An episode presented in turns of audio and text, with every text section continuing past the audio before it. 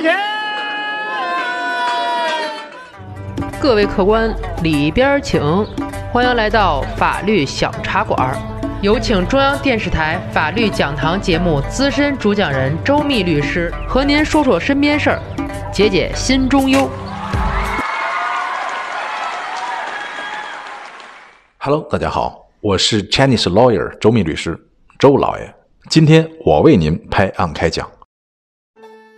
有一天，我的同事给我安排了一个当事人的咨询接待，说是这位当事人已经咨询了好多律师，因为没人支持他，这个人对律师工作已经非常不信任了。我挺好奇，到底是什么难题会让当事人对于律师工作不再信任呢？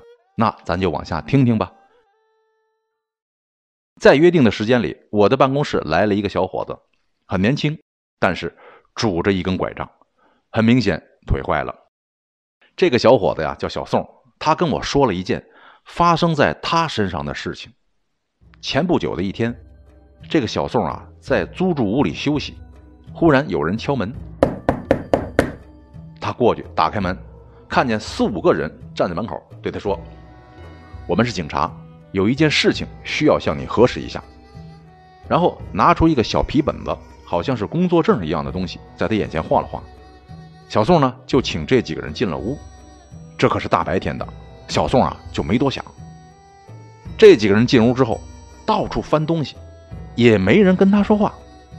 看着看着，小宋就觉得有些不对劲儿，抱怨了一句：“你们是警察吗？怎么什么也不说就找东西啊？”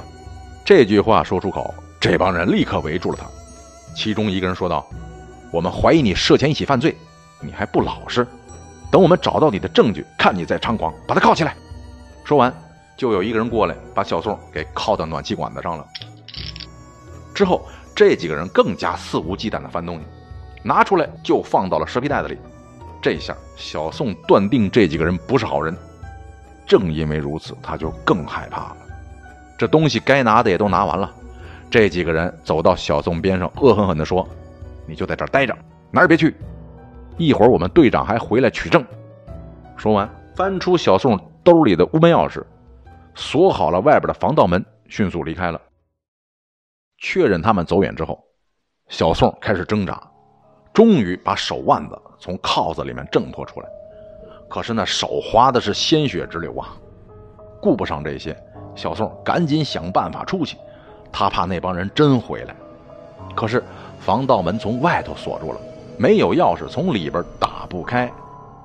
小宋呢，推开窗户朝楼下喊人，偏偏这个时间是上班的时候，院里就是没有人。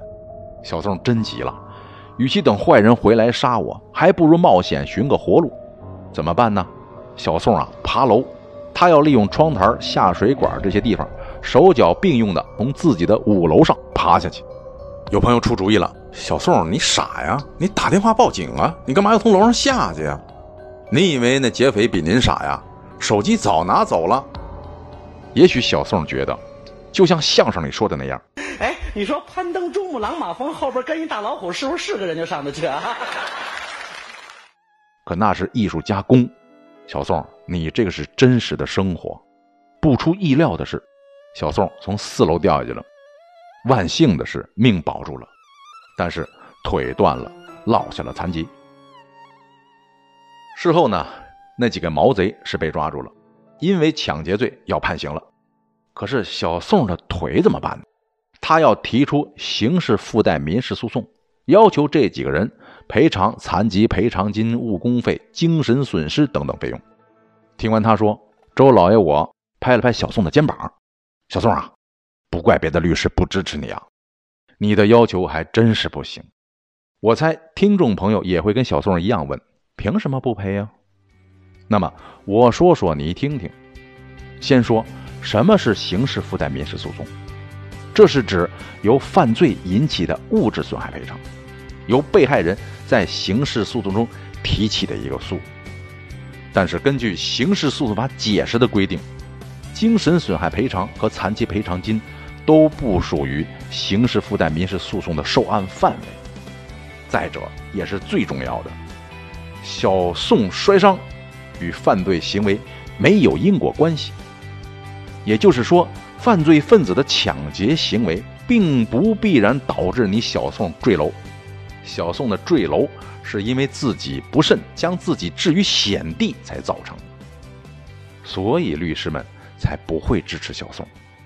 没想到听我说完之后，小宋呢长出了一口气：“谢谢您，周律师，这我就死心了。”还没等我问呢，小宋又说了：“其实已经开过庭了，法院也跟我说明白了，就没有因果关系这一条，他就不可能支持我。”现在您也这么说了，那我就不惦记了。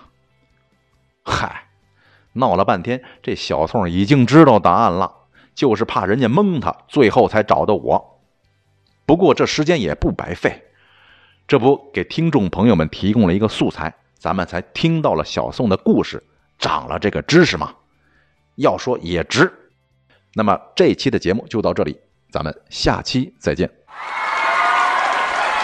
喜欢法律小茶馆的听友，记得点击上方订阅。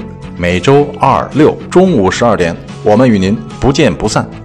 如果您生活当中有什么烦心事儿、麻烦事儿，欢迎评论或私信留言，我在法律小茶馆等着您。